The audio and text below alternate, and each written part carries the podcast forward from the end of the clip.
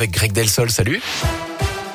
Bonsoir Jérôme, bonsoir à tous. On commence par vos conditions de circulation à Lyon. Ça va un petit peu mieux, toujours des ralentissements à l'entrée du tunnel sous Fourvière en direction de Paris, mais aussi au niveau du nœud de Ternay depuis la 46 sud, mais également la 7 en direction de Marseille. Et puis ça coince également sur la 47 à hauteur de Givors en direction de Saint-Etienne.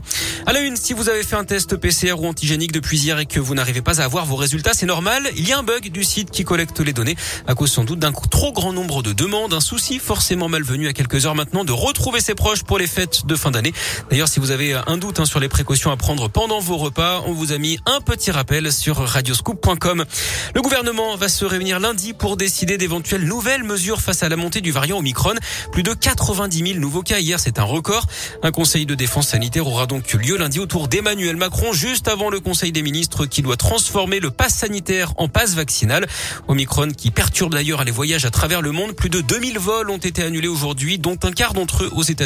2200 l'avaient déjà été hier. Dans l'actu local, plus de 200 cartouches de cigarettes. C'est la prise des policiers de Vénissieux mercredi. Ils ont interpellé en flagrant délit un vendeur à la sauvette, son fournisseur et un acheteur place des quatre chemins Saint-Fond. Le vendeur avait 20 paquets de cigarettes et près de 900 euros sur lui. Celui qui le ravitaillait était porteur de 20 cartouches. Les fouilles à son domicile et dans ses véhicules ont permis de mettre la main sur 183 cartouches supplémentaires et 59 paquets de contrebande. Les deux personnes ont reconnu les faits et seront présentées à la justice en juillet prochain.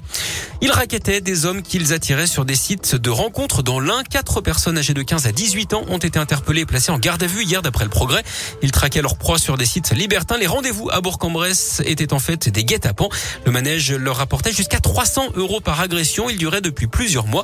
Ils accueillaient leurs victimes avec des bâtons et des barres de fer. Trois plaintes avaient été déposées. Les policiers invitent les autres victimes potentielles à se manifester. Les individus mis en cause en cours jusqu'à 15 ans de prison et 150 000 euros d'amende. Lui cumulait les infractions au volant de son camion. D'après le JSL, un homme a été interpellé le 7 décembre dernier en Saône-et-Loire alors qu'il téléphonait en conduisant sur l'autoroute A6 près de Mâcon. Les gendarmes ont relevé au total 37 infractions. L'employeur du routier, une société de transport basée dans la région lyonnaise, devra s'acquitter d'une amende de près de 20 000 euros.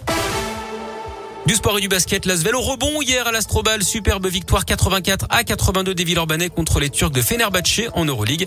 L'Asvel est 9 de sa poule de 18. Et puis on termine ce journal en musique avec cette info pour les fans de The Voice. L'émission de TF1 va avoir un nouveau coach ou plutôt une nouvelle coach puisqu'il s'agit de Nolwenn Leroy. C'est Nico Saliegas, l'animateur, qui l'a annoncé sur son compte Instagram. Celle que vous pouvez entendre régulièrement sur Radio Scoop, notamment avec Brésil Finistère, a rejoint l'équipe pour la nouvelle saison qui démarre en début d'année Elle sera donc aux côtés du jury actuellement en place avec Florent Pagny, Marc Lavoine, Amel Bent et Vianney. Notez d'ailleurs que le tournage de la prochaine saison est en cours. Et merci beaucoup Greg.